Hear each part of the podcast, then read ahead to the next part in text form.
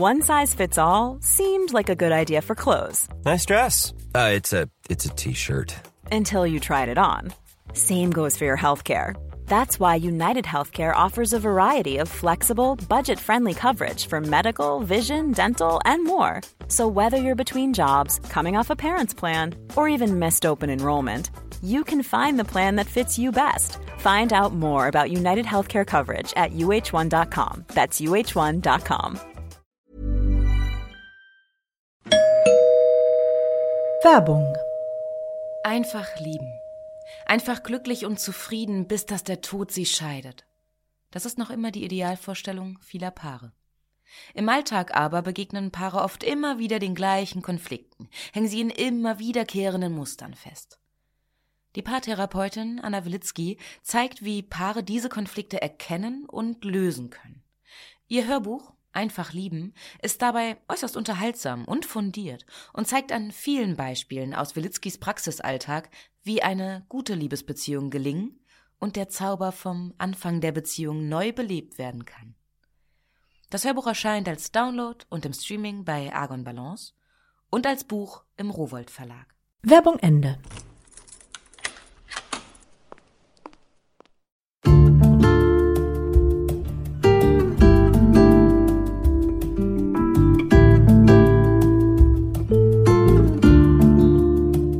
Herzlich willkommen zur neuen Folge von Einfach ganz Leben, dem Podcast für bewusstes Leben. Ich bin Jutta Ribrock, Moderatorin, Redakteurin und Sprecherin, unter anderem für Hörbücher. In diesem Podcast spreche ich alle zwei Wochen mit außergewöhnlichen Menschen über alles, was das Leben freudvoll, entspannter und intensiver macht. Und heute ist bei mir Sabine Jennecke. Sie beschäftigt sich beruflich Tag aus, Tag ein mit all den wunderbaren Themen, um die es in dieser Podcast-Serie geht. Und sie kennt die allerschönsten Rückzugsorte. Lasst euch überraschen.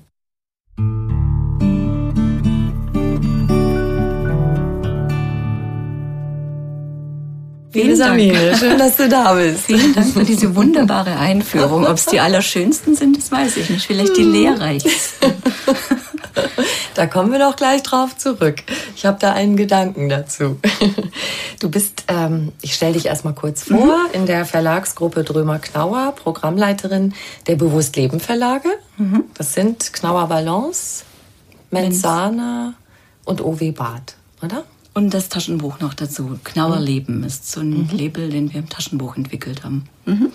Und bewusst leben, da dachte ich ja, das passt ja sowas von perfekt zu unserer Podcast-Serie Einfach ganz leben. Da ist ja die große Klammer auch bewusst leben, wie ich eingangs gesagt habe. Und ich kann mir nichts Schöneres vorstellen, als wenn du dich von morgens bis abends mit all den schönen Themen beschäftigen kannst. Vor allem, weil du das, was du publizierst, ja auch lebst.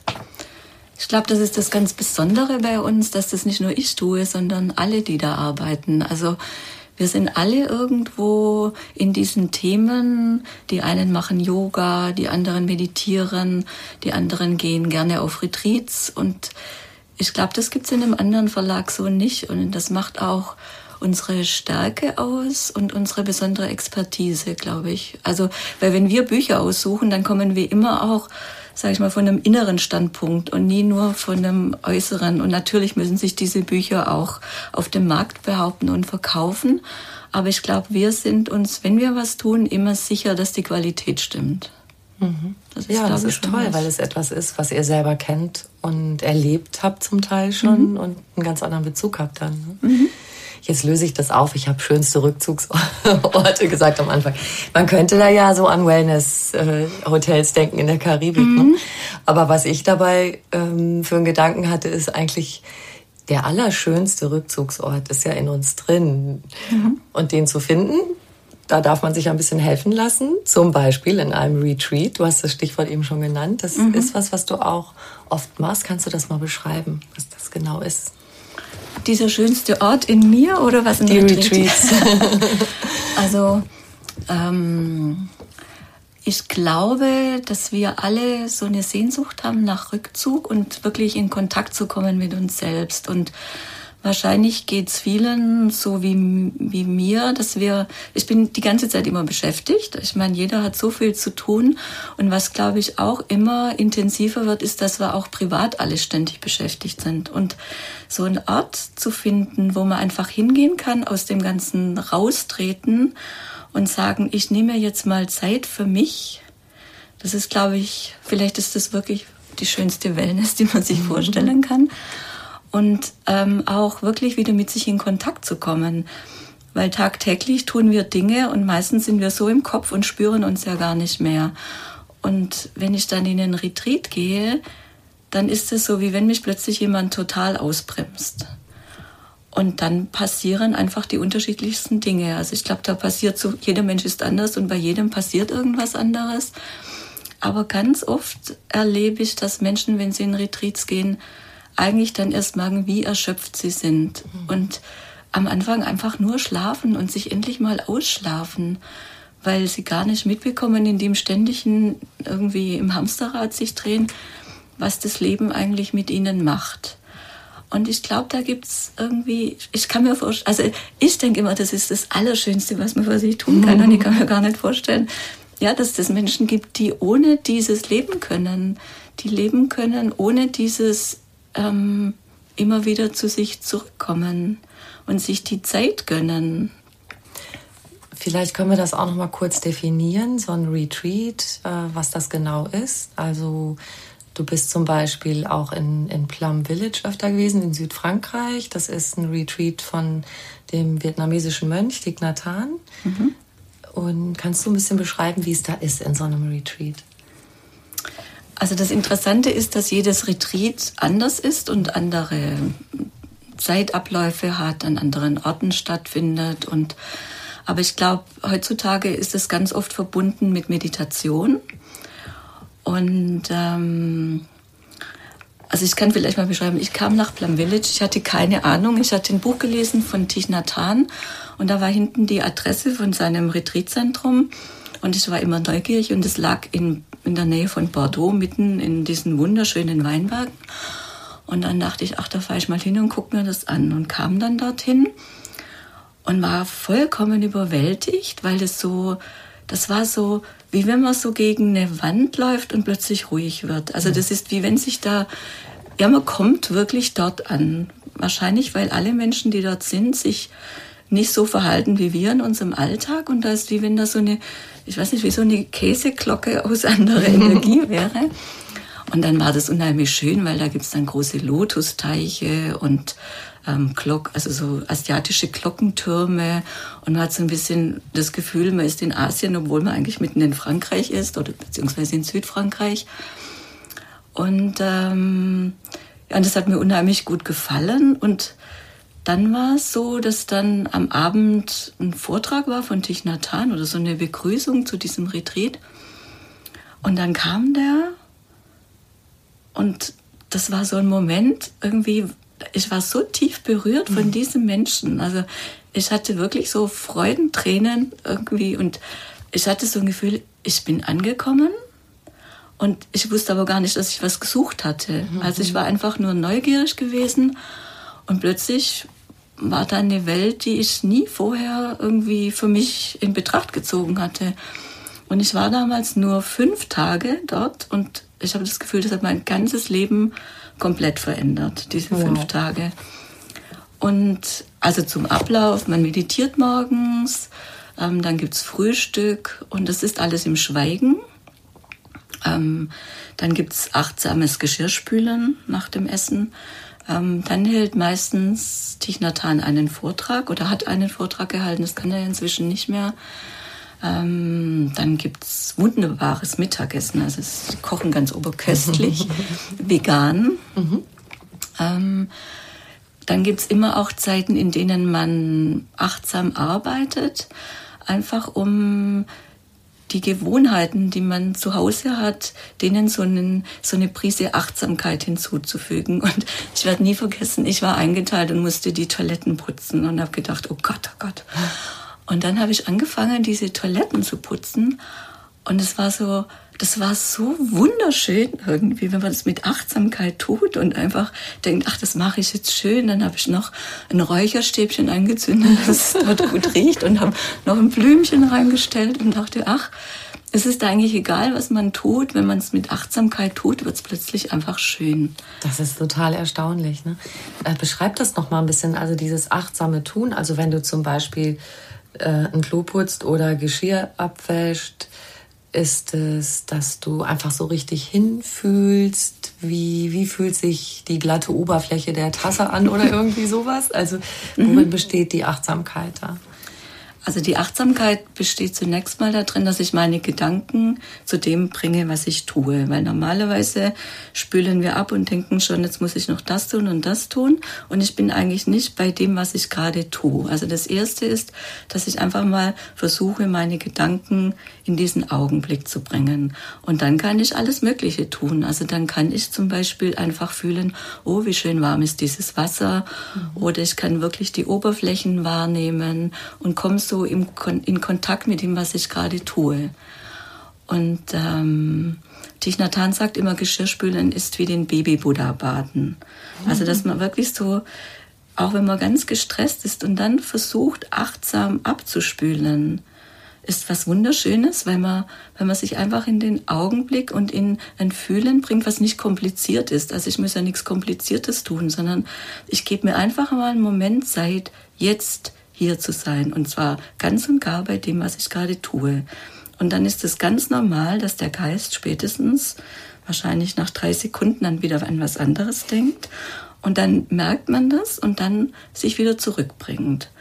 Und, und diese Momente, die sind ganz entscheidend und wichtig, weil nämlich meistens denken wir, ach Mist, jetzt wollte ich doch eigentlich achtsam sein, jetzt war ich wieder nicht achtsam mhm. und ich kann das nicht und es ist mir zu blöd. Ähm, und dann zu denken, eigentlich wäre es viel besser zu sagen, oh, jetzt bin ich wieder da. Also, dass man sich so rausnimmt aus diesem ständigen auch Leistungsdenken in der mhm. Achtsamkeit, sondern einfach denkt, oh, jetzt bin ich wieder da und jetzt ist es plötzlich wieder wunderschön. Und das ist einfach eine kontinuierliche Übung, die, glaube ich, nie aufhört. Und ähm, im Prinzip kann man es den ganzen Tag über praktizieren, könnte mhm. man, wenn wir nicht alle den Alltag hätten, den wir haben. Und im Alltag geht es ja oft auch. Also mhm. Geschirrspülen zum Beispiel, okay, die meisten von uns tun ihr Zeug in die Spülmaschine, aber auch beim Essen wirklich etwas, was man isst, äh, wenn du es in den Mund nimmst und fühlst, wie sich's anfühlt im Mund und den Geschmack wahrnehmen mhm. und nicht dabei schon wieder lesen, Fernsehen und so weiter, was wir ja auch immer gerne machen. Ne? Mache ich auch. Ich lese auch gern Zeitung, mhm. so beim Sonntagsfrühstück oder so. Ist einfach auch eine schöne Sache, die mich entspannt. Aber im Grunde wie einfach, was du gerade schilderst, auch äh, mit diesen Alltagssachen, damit zu üben, im Jetzt zu sein. Weil das mhm. ist ja auch oft das große Problem, sag ich mal in Anführungszeichen, wenn Menschen zu versuchen zu, zu meditieren, dieses, oh, ich kann da nicht in diesem Moment sein und ärgern sich dann auch Mist, jetzt sind schon wieder Gedanken gekommen, also andere können das vielleicht, aber ich nicht. Ich habe gleich wieder mhm. das Gedankenkarussell und kann nicht in diesem Moment bleiben. Mhm. Was ich ganz wichtig finde, ist, dass wir, also es gibt jetzt überall Achtsamkeit und ähm, und ich habe so das Gefühl, die Menschen machen sich dadurch noch mehr Stress und es dient auch so zur Selbstoptimierung. Ähm, und da, da sehe ich eigentlich eine ganz große Gefahr drin, weil eigentlich, wenn ich achtsam bin, dann wird das Leben, dann bin ich präsent und dann wird der Moment wunderschön. Und es dient nicht zu meiner Selbstoptimierung, sondern dass ich wahrnehme, welches Wunder eigentlich dieses Leben ist. Und es steht mir ständig zur Verfügung, aber ich, ich, gehe, ich bin einfach so beschäftigt, dass ich es nicht wahrnehme und, ähm, und sich einfach wieder nur Momente gönnen und nicht den Anspruch haben, ich muss das jetzt können, weil das ist, glaube ich, einfach ein, ein, ein ganz langer Prozess. Und ich finde immer toll, wenn man denkt, ich wäre es gern so wie der Dalai Lama. Der ist mhm. so fröhlich und der begegnet allen Situationen mit großer Gelassenheit. Der steht aber auch morgens um vier Uhr auf und meditiert mhm. und macht seine Praxis. Und der hat dann zunächst mal, keine Ahnung, zweieinhalb Stunden oder drei Stunden, wo er einfach seinen Geist trainiert. Mhm. Und wenn ich meinen Geist in der Art trainiere, kann ich so sein wie der Dalai Lama. Aber wenn ich meinen Geist mit kleinen Häppchen trainiere, dann kann ich halt so sein, wie ich bin. Und wenn ich ihn gar nicht trainiere, dann bin ich eben dann so. Also, also kann man sich entscheiden. Ne? Ja. Ich meine, dieses in der Früh um vier aufstehen ist natürlich schon speziell, aber es ist eine schöne Zeit. Ich stehe auch öfter um die Zeit auf, weil ich Frühnachrichten im Radio mache. da bin ich dann aber nicht so sehr äh, erstmal mit mir und meinem Geist beschäftigt, sondern dann bin ich gleich mit Themen beschäftigt, ist klar. Aber, aber diese Morgenstunden, also in manchen Retreats steht man ja auch um drei auf und mhm. das fängt um halb vier an. Also wenn man zum Beispiel nach Asien geht. Und ähm, und diese Morgenstunden, die haben schon einen ganz besonderen Zauber, weil die Welt ist noch ganz still und ruhig. Und in der Regel hat man ja auch noch nicht gefrühstückt. Das heißt, der Körper ist jetzt noch gar nicht beschäftigt mit irgendwas. Und dadurch ist der Körper und der Geist, die sind sehr leicht. Und deshalb kann man, also ich liebe diese frühen Morgenstunden, ähm, weil da kommt man einfach in so eine ganz tiefe Leichtigkeit und Ruhe, in die ich nicht komme, wenn ich gerade Mittag gegessen habe. Und, ähm, und ich glaube, deshalb ist auch die Idee, dass man einfach, wenn man zum Beispiel in Retreat geht, dass das morgens immer mit Meditation beginnt und auch im Schweigen ist bis nach dem Frühstück in der Regel. Und dann abends auch nach der Abendmeditation, dass man da wieder ins Schweigen geht. Mhm.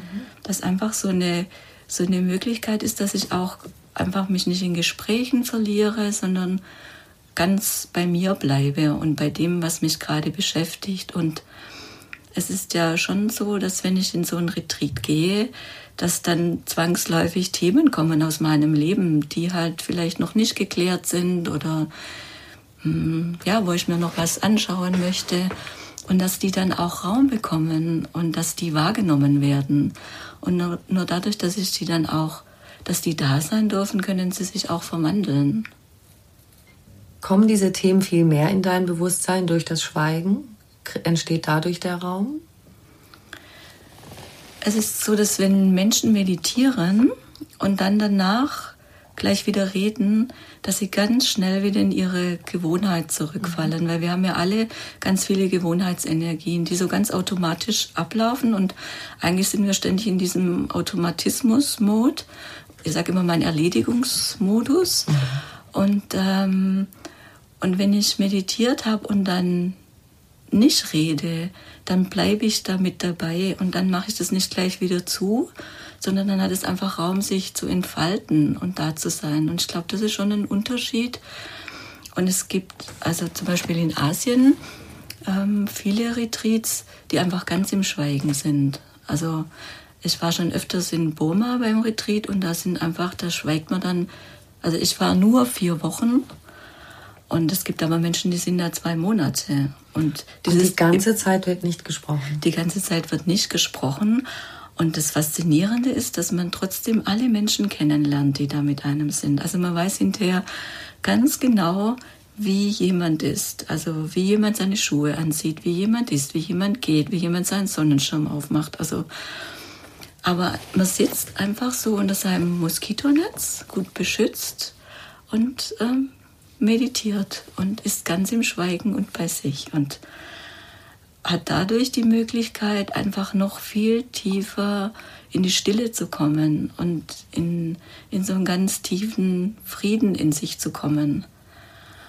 Und ähm, was ich faszinierend finde, da gibt es dann auch immer wieder Momente, wo dann das Hirn anspringt und wo man an mhm. tausend Sachen denkt mhm. oder an Sachen, wo man ewig lang nicht mehr dran gedacht hat, wo es alles so durchläuft. Und ich hatte auch mal so einen Moment, da habe ich dann da gedacht, nee, jetzt geht's ja gar nicht mehr irgendwie. Und bin dann aber trotzdem sitzen geblieben und habe dann festgestellt, dass ich trotzdem ganz ruhig bin, obwohl mein Geist denkt, weil der denkt eben, bin ich trotzdem ruhig. Und dann bin ich aufgestanden und dann war einfach Frieden um mich. Da war die ganze Welt einfach Frieden. Wow. Und dann denke ich so, und diese Momente, die sind es einfach wert. Dass ich, also für mich sind die das wert, das immer wieder auszuprobieren und mich auch immer wieder, ähm, ja, dem, mich da reinzugeben, so mit ganzer, mit ganzer Freude und Konzentration und, ähm, ja.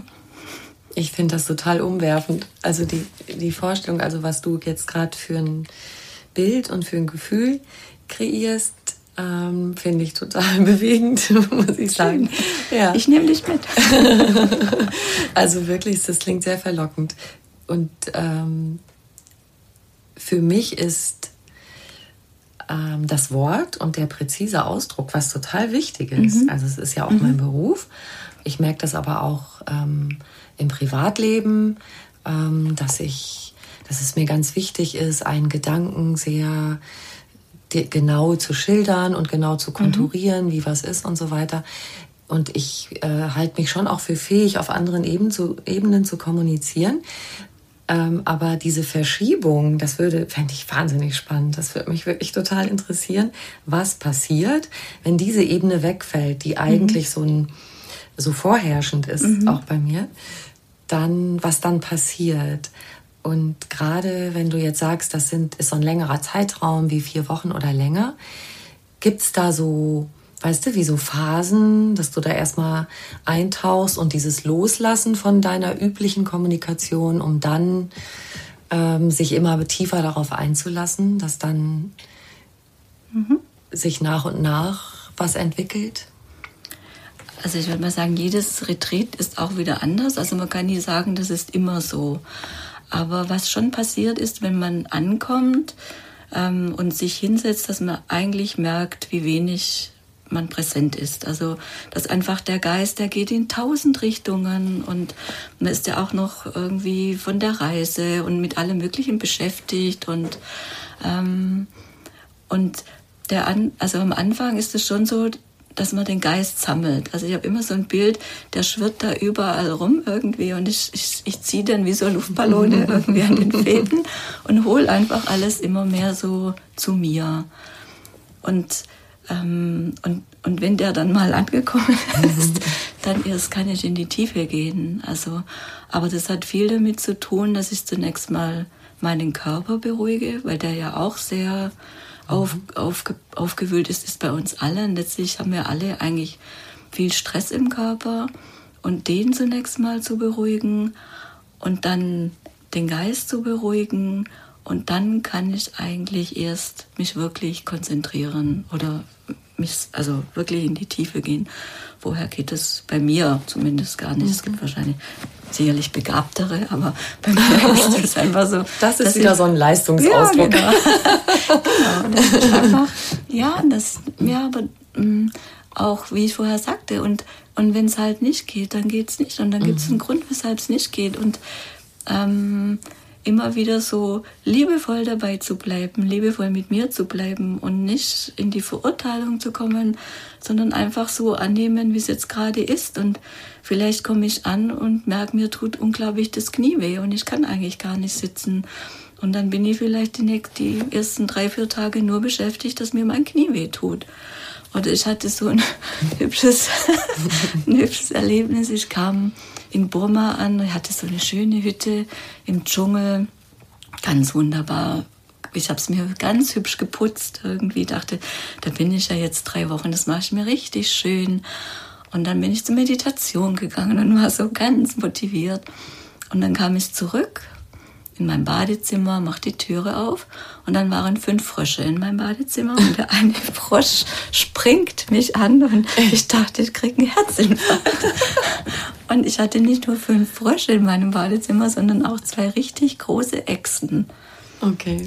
Und was ich vorher nicht gesagt habe, es ist nicht ganz in Schweigen, weil man hat jeden zweiten Tag ein Gespräch mit einem erfahrenen Lehrer, mhm. der einen auf diesem Weg begleitet und der einen immer wieder Anregungen gibt, was man als nächstes tun kann, was, also, glaubt, auch schaut, wie geht's, wie geht's mir gerade und dass ich mich auch nie allein fühle. Mhm. Und dem habe ich dann am nächsten Tag von diesen, von diesen Tieren in meinem Badezimmer erzählt. Und dann guckt er mich an und sagt, oh, Sabina, they love you all. you have to accept everything. Und dann habe ich gedacht, okay, also da geht es jetzt um Akzeptanz. Und mhm. Und es ist schon so, dass, also wenn, wenn wir uns hinsetzen und meditieren, dann soll es schön sein, dann soll es ruhig sein. Ähm, dann denkt man, ich komme endlich in den tiefen Frieden. Aber es gibt einfach ganz viel anderes. Es ist nicht mhm. ruhig, es ist turbulent, es kommen alte Geschichten hoch und man hat Frösche im Badezimmer und Echsen und man und, hat so eine Idealvorstellung. Ja, ne? mhm. aber aber sobald ich anfange zu akzeptieren, was was sich zeigt und was wirklich da ist, dann kann es ruhig werden. Weil vorher gehe ich ja immer dagegen und will es ein bisschen anders haben. Ich will es ein bisschen schöner haben, ich will es ein bisschen ruhiger haben. Aber dadurch, dass ich sage, okay, es ist jetzt gerade so, wie es ist, ähm, dadurch in dieser Akzeptanz ist irgendwie wie so der Schlüssel zum wirklich, zum Ruhigwerden für mich. Ja, und dann war es irgendwie nett, weil der große Lehrer hat dann erzählt irgendwann mal, dass er so viele Moskitos hat. Und dann habe ich ganz frech zu dem gesagt, oh, they love you all. das fand er dann, glaube ich, nicht so lustig. Und da gab es einen Abend, da kam ich zurück und da war nur ein Frosch und eine Echse in meinem Badezimmer. Und dann habe ich zu denen gesagt, wisst ihr was, ich muss ganz kurz hier äh, mein, meine Zähnchen noch putzen und dann könnt ihr hier machen, was ihr wollt. Und habe dann die Türe zugemacht, habe Oropax reingemacht und habe wunderbar geschlafen. Und am nächsten Tag kam das Office und hat das Loch in meinem, in der Decke meines Badezimmers zugemacht und dann hatte ich keine Tiere mehr. Aber das war auch wie so ein Schritt in dem Moment, wo ich sie dann akzeptiert habe und gesagt habe, ihr könnt hier machen, was ihr wollt. Ich habe nur gehofft, dass die Echse nicht den Frosch frisst, weil das natürlich eine Riesensauerei gäbe. Aber dann war es gut. Also es ist schon irgendwie geheimnisvoll, dass dann so die Welt im Außen auch wie so ein Spiegel wird für mhm. das eigene Innere, was gerade passiert. Mhm. Und wie ist da so der Tagesablauf in so einem Schweigeretreat? Also es gibt Mahlzeiten, gibt es auch was mit Bewegung wie Yoga oder so? Ähm, also der Ablauf ist insofern anders in Asien, dass die Mönche in, also in, in bestimmten Traditionen ähm, nach, nach 12 Uhr nichts mehr essen. Das heißt, man isst eigentlich nur ein Frühstück. Man steht um 3 Uhr auf, das beginnt um halb vier. Dann frühstückt man um halb sechs und hat Mittagessen um elf ungefähr. Mhm. Und dann gibt's nachmittags nur noch einen Saft. Und was erstaunlich ist, ist aber, dass man durch das Meditieren so viel Energie bekommt, dass man überhaupt keinen Hunger hat. Also es mhm. hat mich jetzt gar nicht weiter irgendwie beeinträchtigt. Das ist anders als jetzt in dem Kloster von Thich Nhat Hanh zum Beispiel, wo es abends auch leckerstes Essen gibt. In Frankreich eben. Ja, in Frankreich. Und bei den Vietnamesen. Die kochen ja auch so lecker. Ja. ähm, genau. Und und es ist immer, ähm, man, geht immer eine Stunde und man sitzt eine Stunde und dann geht man wieder eine Stunde. Also es ist sehr viel Wechsel von Geh- und Sitzmeditation, mhm. ganz bewusst, damit, ähm, damit einfach der Körper sich auch bewegt. Aber man geht eben ganz, ganz langsam. Also man hat jetzt nicht so ein Sportelement. Und es hat sich verändert. Als ich die ersten Jahre dort war, war es ganz streng untersagt, dass man irgendwelche Körperübungen auch macht. Ähm, und jetzt ist so ein Anschlag in der Meditationshalle, dass keine Yogamatten in der Meditationshalle ausgebreitet werden dürfen. Das heißt, die sind sich sehr wohl bewusst, dass wenn Menschen aus dem Westen kommen, dass die einfach, die haben nicht so die Tradition, dass sie irgendwie 24 Stunden mit übereinander geschlagenen Beinen im Lotussitz sitzen können. Und ich habe ehrlich gesagt, ich, jeder hat ja so ein eigenes kleines Hütchen und ich habe dann immer meine Vorhänge zugemacht mhm. Und habe dann für mich einfach immer eine halbe Stunde Tai Chi gemacht, mhm. um, um für mich einfach im, im Fluss zu bleiben. Aber eigentlich ist es dort nicht so die, die, ähm, die Regel. Und zwar auch deshalb, weil die sagen, ähm, die Meditation bringt so viel ähm, Benefit, so viel, ähm, also man hat so viel von, vom Meditieren. Ähm, und das kommt durch die Meditation. Und wenn ich dann was anderes mache, dann habe ich schon wieder so einen kleinen Ausweg und mhm. sage, ja, ja, ich habe ja auch Tai Chi gemacht, deshalb geht es mir gerade gut. Aber mhm. so einfach zu sagen, ich lasse mich 100 Prozent mhm. auf das ein, was ich gerade tue und schau mal, wohin mich das bringt. Und das ist ja nun nicht so unsere Art, weil wir ja, also ich auch, ich bin neugierig und ich probiere das eine aus und das andere aus. Aber sich wirklich so 100 Prozent einlassen, das hat schon auch was Tolles. Also ist schon auch, finde ich, erstrebenswert. Und du hast dann auch nicht irgendwie ein Buch dabei oder so, dass du dich mit anderen Sachen noch beschäftigst? Also am Anfang hatte ich immer ein Buch dabei, um reinzuschreiben. Mhm. Weil ich einfach, also weil ich dachte, ich habe ja so wertvolle, wichtige Erkenntnisse, die muss ich alle festhalten. Und im zweiten Jahr hatte ich wieder ein Buch dabei und habe dann angefangen und dachte, Mai, das vom ersten Jahr hast du nie reingeguckt. Und dann war mir so bewusst, sobald ich anfange aufschreiben, bin ich ja nicht mehr in der Gegenwart, mhm. sondern erinnere ich mich an was, was mhm. irgendwie war und ich bin aber nicht mehr da. Und dann habe ich tatsächlich, also ich schreibe unheimlich gern, ich lese sehr viel, habe ich einfach aufgehört, weil ich gedacht habe, mhm. im Prinzip nehme ich mich mit dem, was ich tue, aus der Gegenwart und ich will ja eigentlich ganz da sein. Und deshalb habe ich das dann nicht mehr gemacht. Und das Einzige, was ich mir notiert habe, war, ähm, man hat ja immer diese Gespräche mit dem Lehrer, was ich gerade gesagt habe, und ähm, und da muss man immer ganz, da hat man nur zehn Minuten Zeit und in diesen zehn Minuten muss man alles Wichtige sagen und möglichst ähm, so, dass er auch noch was dazu sagen kann. Mhm. Und, ähm, und da habe ich mir immer so eine Vorlage einfach gemacht, dass ich dann in dem Moment wirklich genau das sagen konnte, was ich eigentlich in dem Moment sagen wollte. Aber ansonsten habe ich nichts notiert und mir war es wirklich, ich hatte nicht das Gefühl, dass mir irgendwas fehlt. Mhm. Und auch kein Buch zum Lesen. Das hatte ich auch gemeint mit der Frage. Einfach. Nee. das, das meine ich. So wirklich total ablenkungsfrei.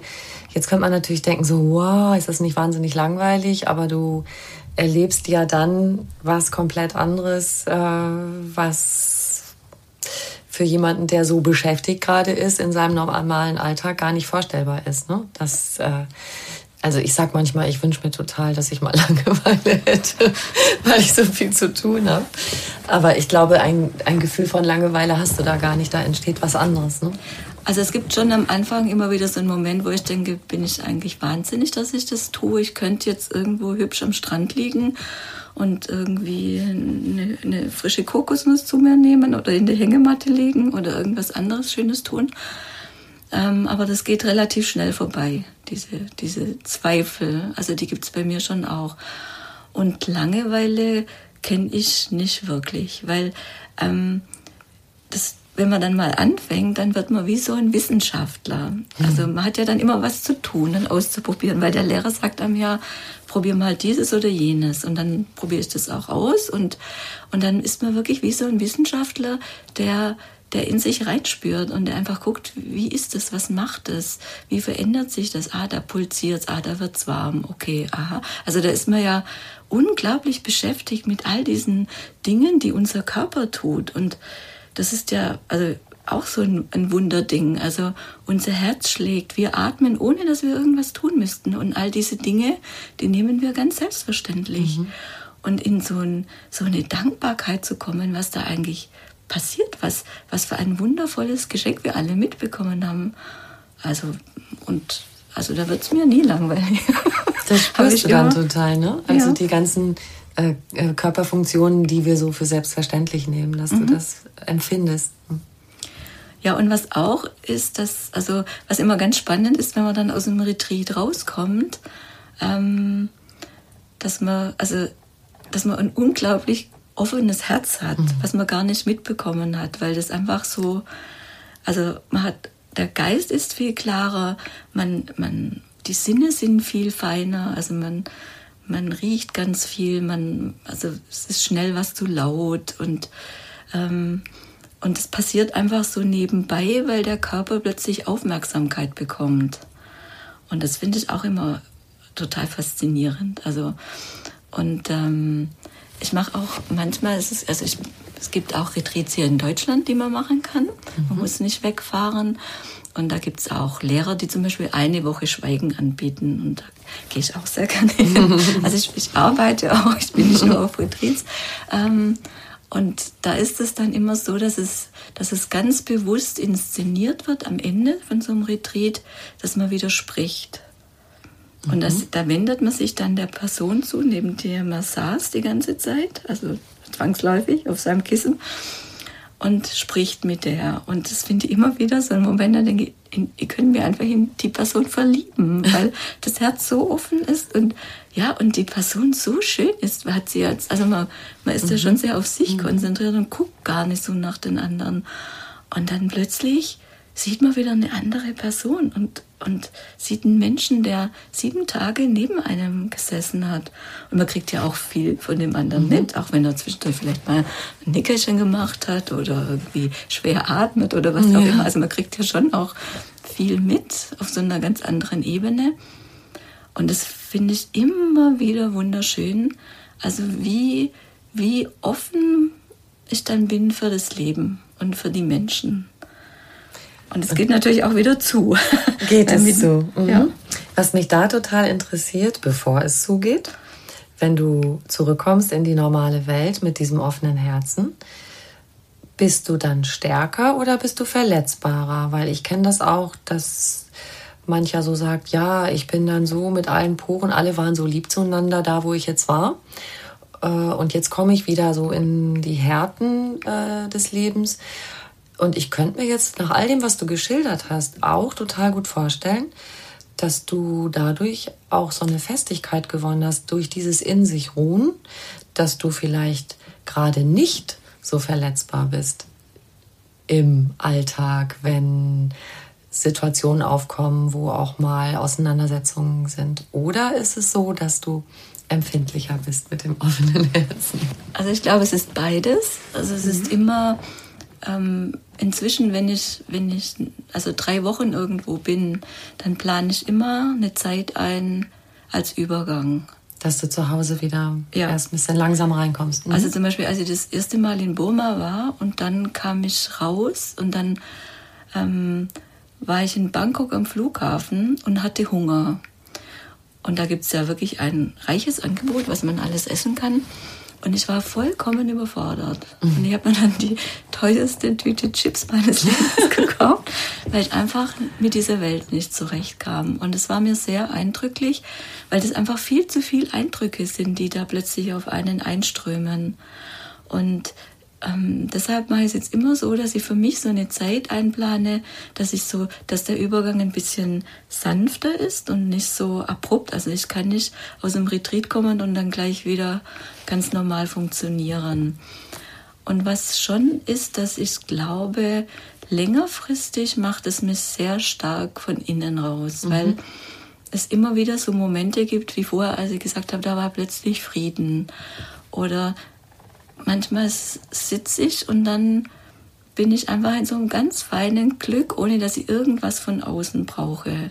Sondern da ist einfach alles in diesem Moment, also perfekt ist ein blödes Wort, aber einfach schön, fein, offen, glücklich. Aber so ganz fein, also nicht so laut. Und ich glaube, jeder, der es erlebt, der ist anders, wenn er zurückkommt. Weil man dann schon in Frage stellt, was brauche ich denn eigentlich? Brauche ich das alles, was ich glaube, was ich brauche zum Glücklichsein? Und es sind ja bei uns oft materielle Dinge oder hm, der, der tolle Mann oder die tolle Partnerin oder keine Ahnung was. Und es relativiert sich schon alles sehr, dass man dann denkt, hm, ja, dass das alles so ein bisschen an an Wichtigkeit verliert und mhm. dass ich in mir weiß, ähm, da ist eine Insel, zu der kann ich immer zurückkommen. Also da ist mhm. was in mir, was ich immer berühren kann. Und ich muss gerade dran denken, ich habe als, als, Jung, als Kind habe ich immer bezaubernde Genie geguckt. Ja, das, das war ich super. Auch. Und die, hat, und die hat ja immer ihre Arme verschränkt, hat dreimal mhm. geblinzelt und dann ist in ihre, in ihre Flasche also die war ja so ein Flaschengeist oder ja, oder so. ja genau. Mhm.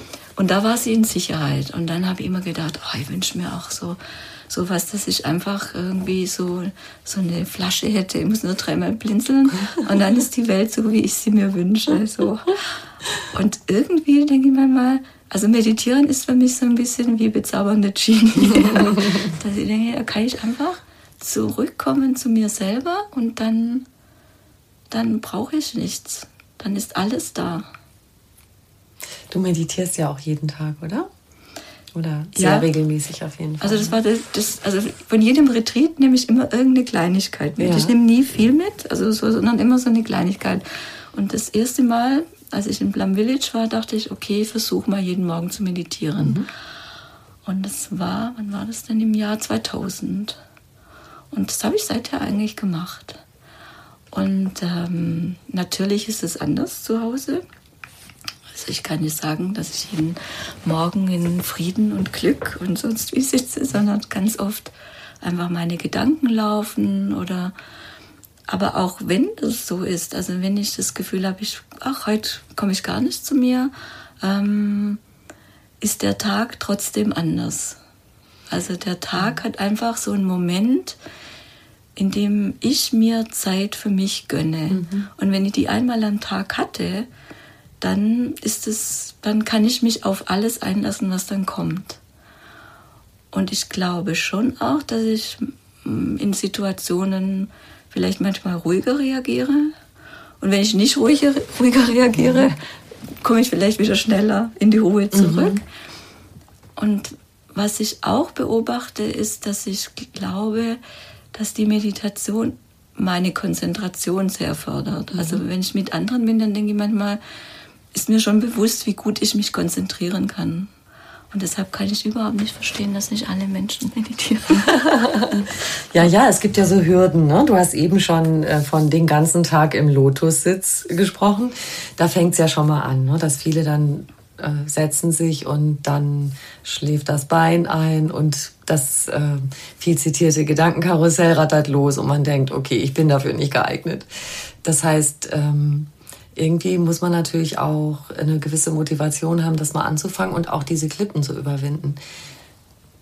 Aber jeder kann immer auch auf dem Stuhl sitzen. Es ist niemand, ge niemand gezwungen, dass er sich mhm. da irgendwie verrenkt, weil ähm, Thich Nhat Hanh sagt immer, ähm, nur in einem entspannten Körper kann man erleuchtet werden. Also Entspannung ist die Voraussetzung für jede geistige Entwicklung. Und wenn der Körper nicht entspannt ist, das ist auch ganz oft bei Meditationsanweisungen eigentlich der erste Schritt, dass ich mich entspanne mhm. und einfach mal das alles loslasse. Also versuche einfach den Körper zu beruhigen und ähm, ja und die Spannungen loszulassen.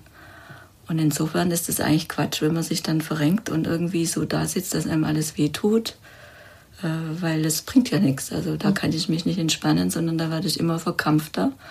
Und dann verkrampft sich auch mein Geist und dann ist, glaube ich, gar nichts gewonnen.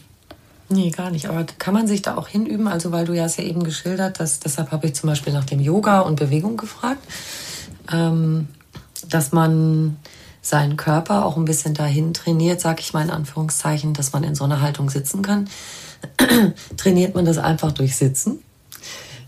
Oder, weißt du, wie tastet man sich ran? Wenn ich anfange, auf dem Stuhl zu meditieren, wie komme ich irgendwann dann doch, dass ich, so wie du, total mhm. entspannt stundenlang im Lotussitz sitzen kann? Ich kann nicht im Lotussitz sitzen, ich sitze im Schneidersitz. Und ich sitze auch nicht stundenlang, sondern mhm. maximal ein Stündchen. Ich habe jetzt extra ein bisschen übertrieben.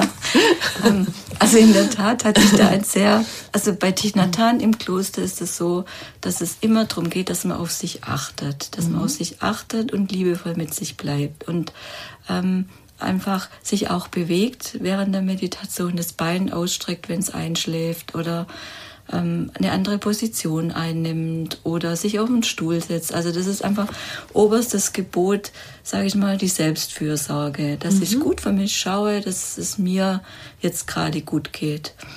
Und ich hatte, weil ich, also jede jeder Lehrer hat ja so ein bisschen eine andere Art und dann habe ich gedacht, ich probiere mal noch so ein, also ich habe einfach viel ausprobiert, was mir, ob mir das entspricht oder nicht. Und dann war ich mal zehn Tage auch in so einem Schweigekurs und der war mega streng.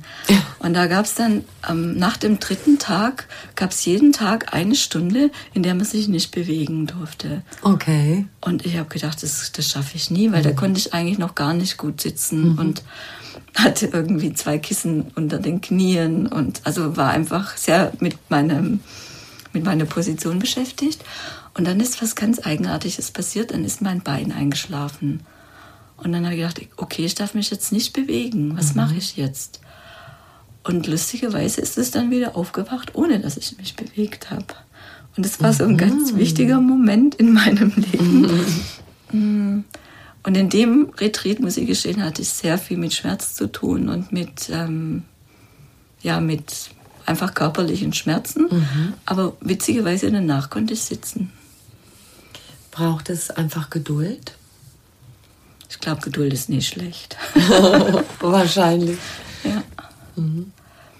Aber ich glaube, es braucht vor allen Dingen liebevolle Fürsorge und ich würde es jetzt auch nicht empfehlen. Also ich, ich, ich, ich bin immer hingegangen, ohne dass ich mich groß informiert habe, sondern habe mhm. einfach immer ausprobiert. Mhm.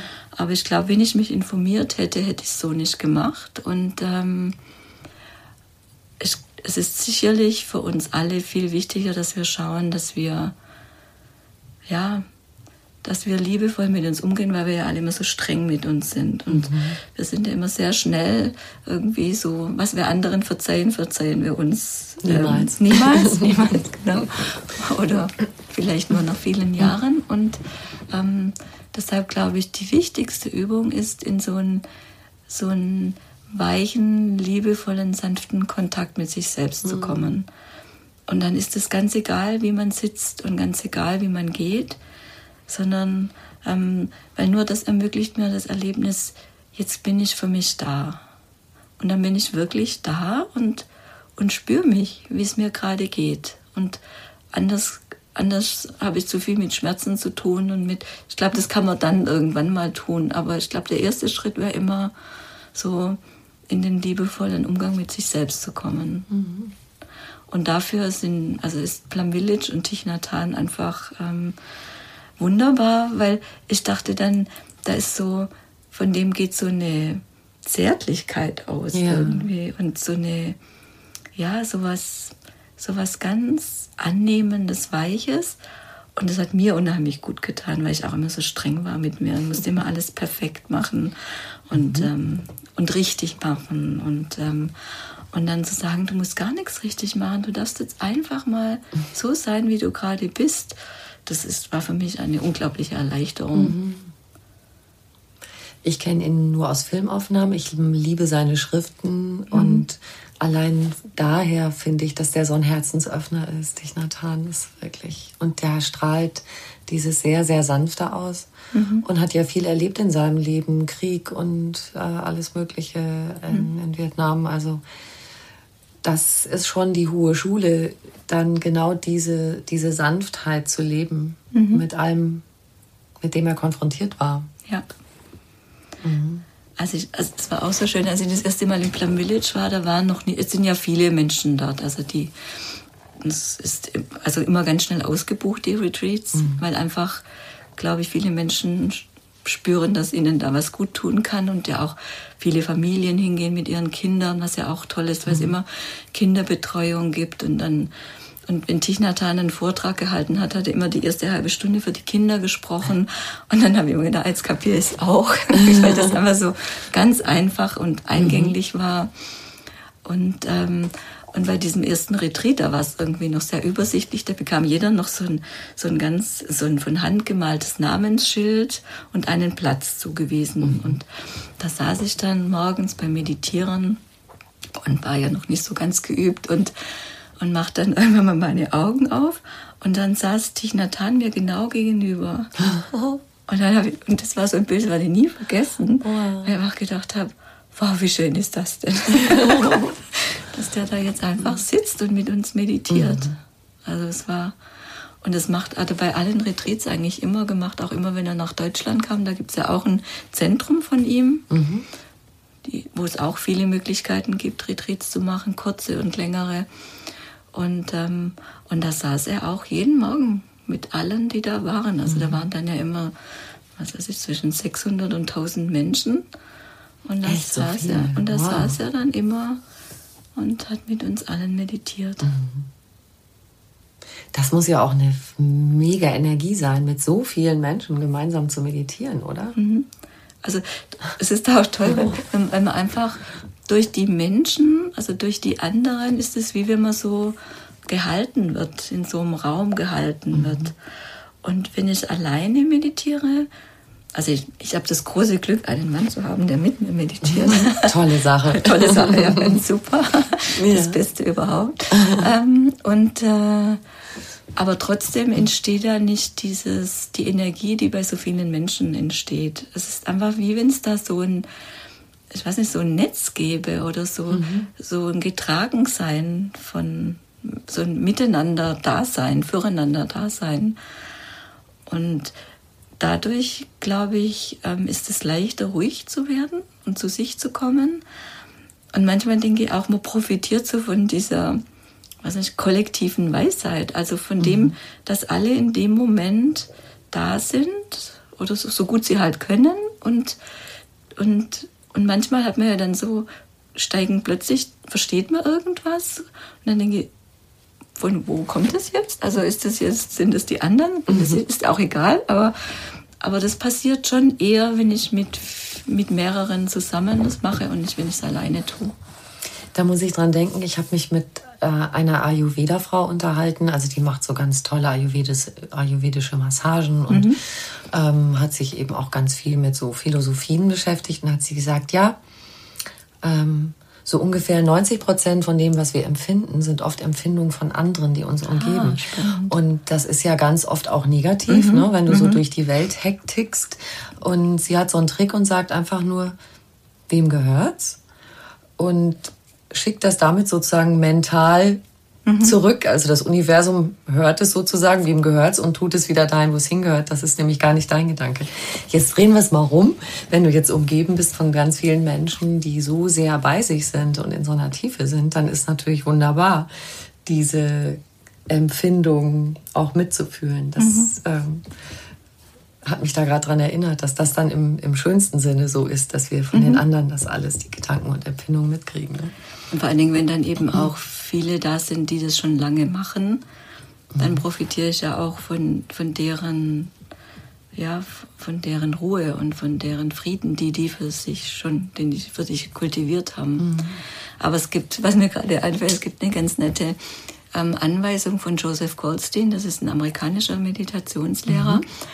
Und der sagt, ähm, wenn man sitzt und man hat nur Gedanken und also man kommt nicht aus seinen Gedanken, kann man sich einfach vorstellen, dass die von der Person kommen, die hinter einem sitzt.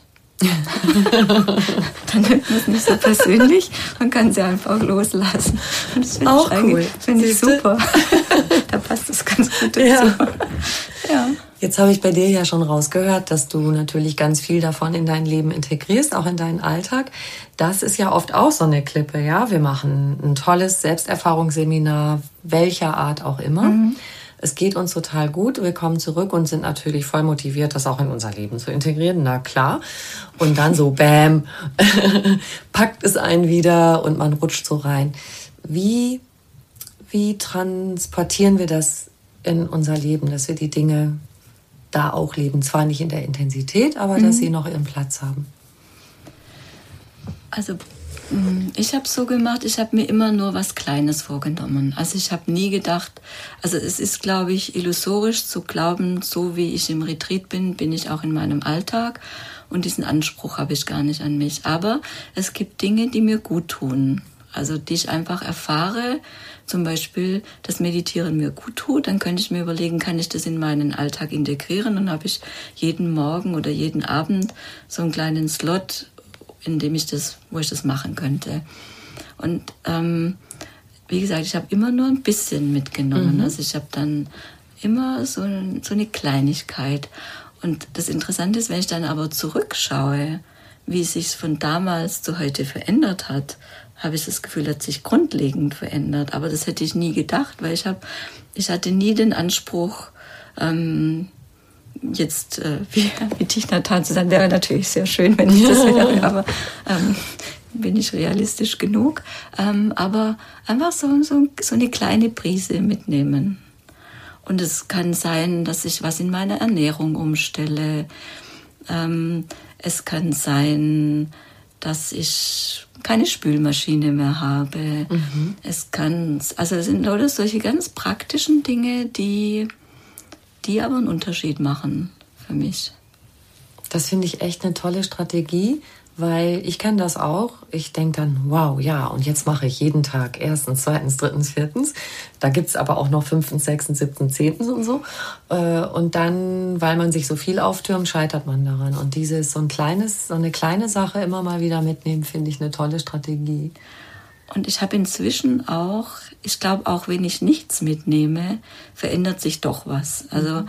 ich habe so ein ganz tiefes Vertrauen, dass sich das Leben entwickelt und, ähm, und dass das Richtige geschieht. Und dass dadurch, dass ich mir die Zeit gebe ähm, und diesem Leben Raum gebe und diese Entwicklung Raum gebe, ähm, passiert auch was. Also ein Beispiel, und zwar war ich war ich auch beim Meditieren. Also es hört sich an, wenn ich immer meditieren will. ich bin nicht immer meditieren. Ich muss mich mal mit deinen Verlagskollegen unterhalten. Was macht Sabine den ganzen Tag? Ja. Nein, nein, ist schon klar. Sie konzentriert hat, sich. Ja, sie konzentriert ja. sich. Und es hat großen Raum, das Meditieren. Das ist mhm. auch ein bisschen schön. Aber ähm, genau, und dann kam ich zurück. Und ähm, da war ich noch nicht bei Trömer Knauer, sondern in einem anderen Verlag. Und dann kam ich zurück und dann hatte ich plötzlich zwei Stellenangebote, ohne dass ich mich irgendwo beworben hätte.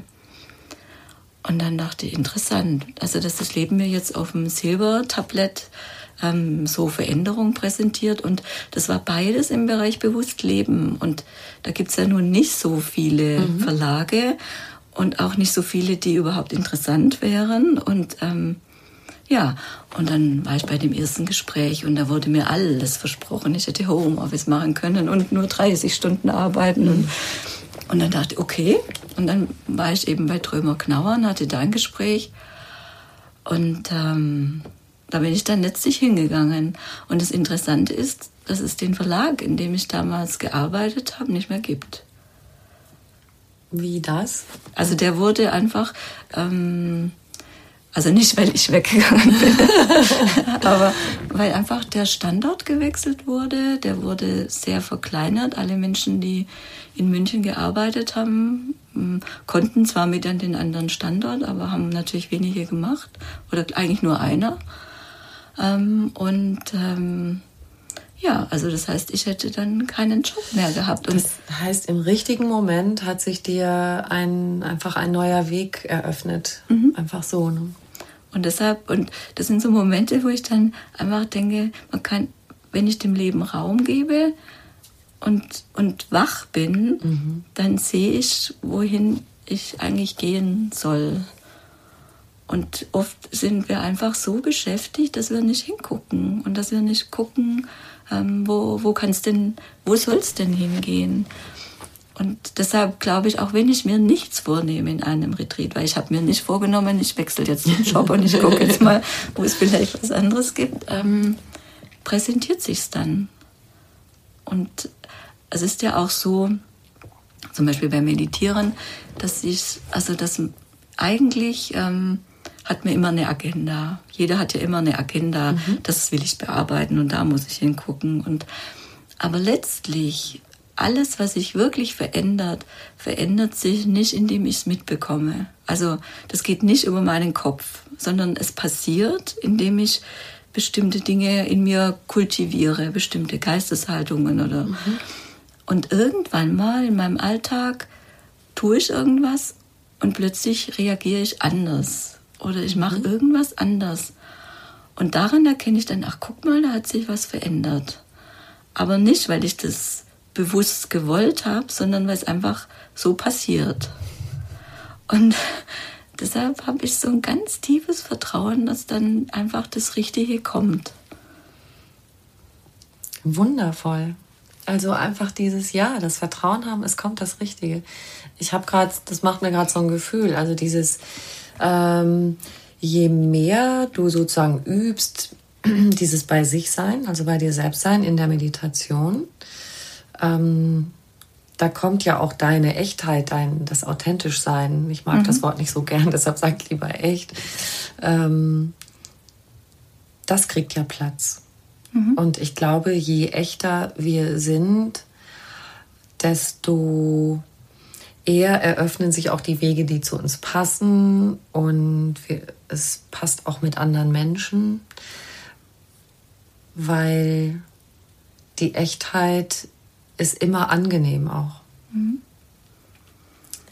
Wenn, wenn jemand nicht so richtig er oder sie selbst ist, äh, nimmt man das ja von außen, man spürt das ja eigentlich irgendwie. Ne? Und ich finde wirklich, die Leute, die also sind auch im besten Sinne attraktiv, je mehr sie einfach total sie selber sind. Mhm. Und ich glaube, je mehr ich ich selber bin, desto mehr komme ich in die Akzeptanz, dass mein Selbstbild und die Realität nicht immer identisch sind, weil ich dann bemerke, in mir ist auch Wut, in mir sind auch unangenehme Gefühle, in mir ist auch Traurigkeit. Es ist nicht immer alles nur schön. Aber je mehr ich es in mir akzeptiere und alle Seiten akzeptiere, nicht nur die, die ich gerne habe, sondern auch die, die ich nicht so gerne habe, desto besser gelingt es mir auch, das bei anderen zu akzeptieren. Dann denke ich, der ist jetzt einfach gerade so.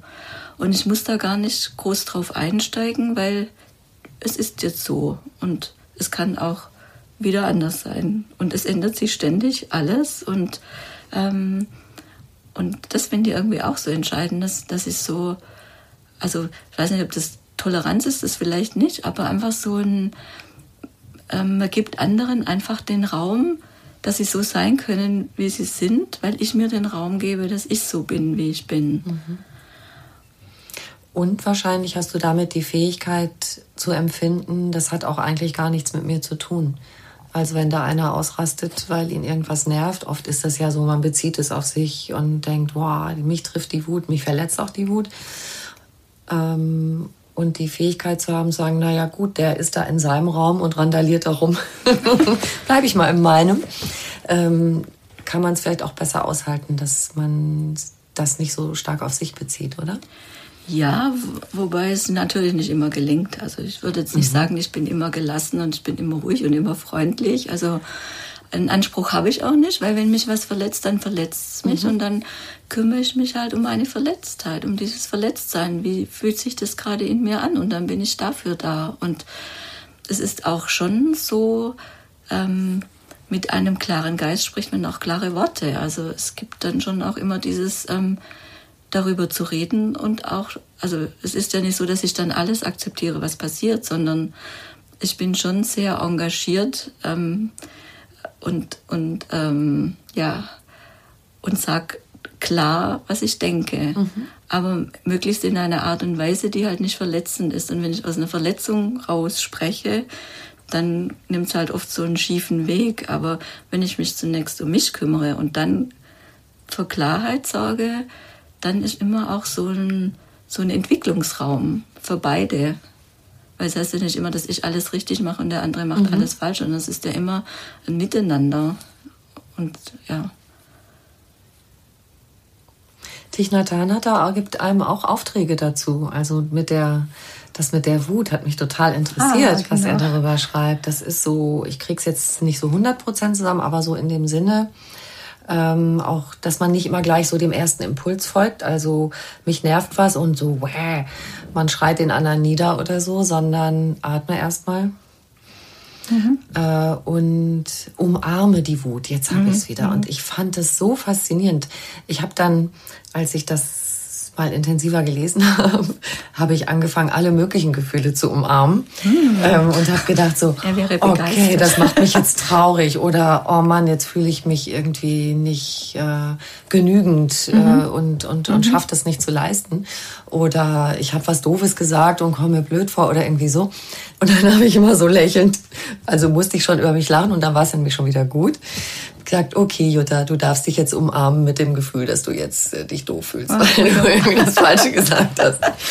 Und das hat dann irgendwie total Spaß gemacht, das mit allem Möglichen. Mhm. Und ich fand aber diesen Grundgedanken äh, jetzt anhand der Wut, aber eigentlich passt es auch zu allen möglichen anderen Gefühlen. Mhm.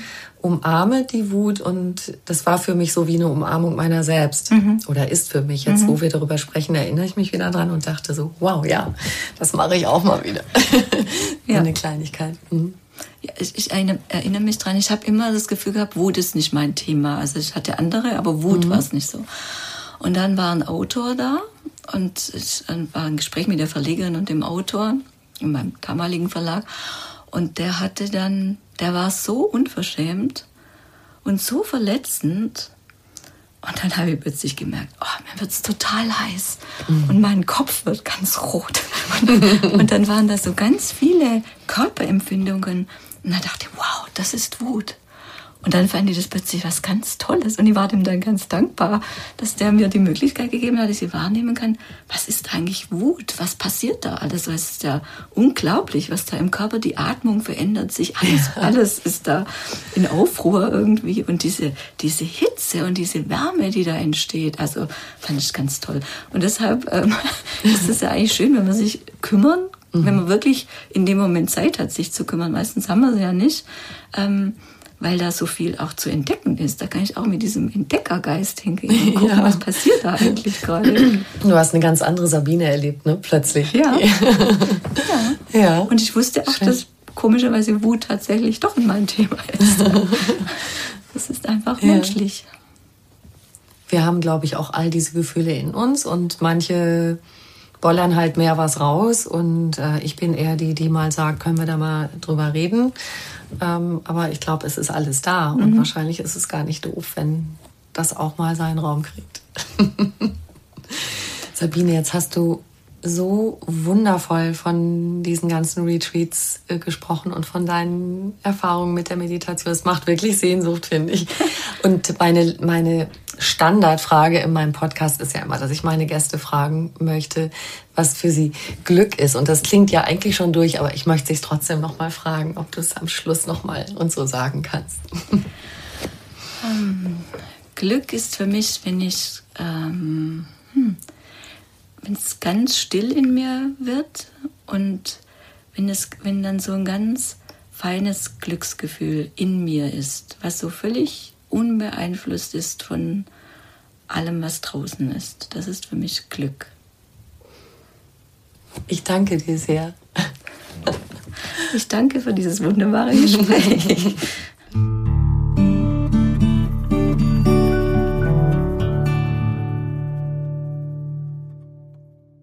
Und wenn euch dieser Podcast gefallen hat, dann freuen wir uns sehr, wenn ihr uns eine kleine Bewertung schreibt und auf die fünf Sternchen klickt. Dafür ein großes Dankeschön. Und ich möchte euch noch sagen, wir machen eine kleine Sommerpause mit dem Podcast einfach ganz leben. Damit ihr uns nicht allzu sehr vermisst, könnt ihr natürlich jederzeit in frühere Folgen reinhören. Da ist so viel Schönes, was ihr vielleicht noch nicht kennt oder noch mal auffrischen möchtet. Und bitte abonniert den Podcast unbedingt, dann verpasst ihr nicht, wenn es in ein paar Wochen mit frischen frischen Folgen weitergeht. In der Zwischenzeit möchte ich euch noch andere schöne Podcasts ans Herz legen unter podcast.argon-verlag.de.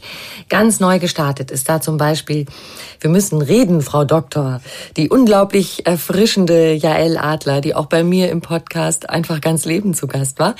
Sie ist Hautärztin und sie spricht da mit Kolleginnen und Kollegen aus verschiedensten Fachgebieten, zum Beispiel darüber, wie Arzt und Patient sich richtig gut verstehen, wie man auch heikle oder schambesetzte Themen ansprechen kann und was einen guten Arzt ausmacht. Zu finden unter podcast.argon-verlag.de.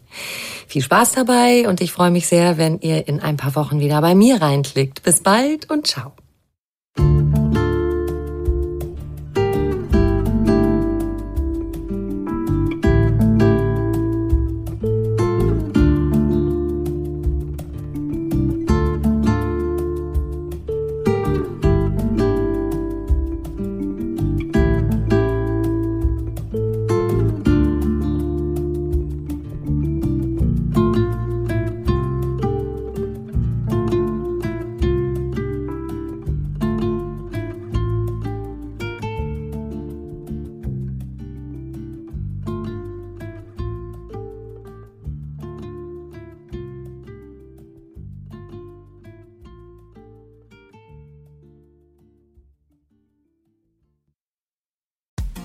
Frauenstimmen. Klagen, lachen, klüger werden. Ich bin Ildiko von Kürti, ich bin Buchautorin und Journalistin und in meinem Podcast spreche ich alle zwei Wochen mit lebensklugen und mutigen Frauen über das Loslassen und das Aufbrechen, das Verlieren, das Suchen und das Finden. Ich bin stolz darauf, wie viele wunderbare Frauen bereits bei mir zu Gast waren. Unter ihnen Stefanie Stahl, Maria Furtwängler, Annika Decker oder Gerburg Jahnke. Und ich freue mich auf alle, die noch kommen. Ihr könnt Frauenstimmen überall dort hören, wo es Podcasts gibt. Herzlich und hoffentlich auf bald. Eure Ildiko.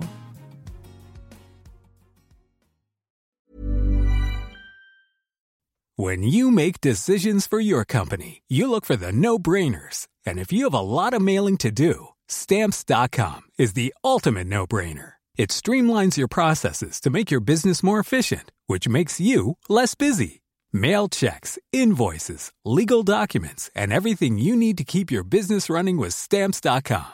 Seamlessly connect with every major marketplace and shopping cart. Schedule package pickups and see your cheapest and fastest shipping options from different carriers with rates up to 89% off USPS and UPS rates. And with the stamps.com mobile app, you can take care of mailing and shipping wherever you are. Make the same no-brainer decision as over 1 million other businesses with stamps.com. Sign up with code program for a 4-week trial plus free postage and a free digital scale. No long-term commitments or contracts. That's stamps.com. Code program.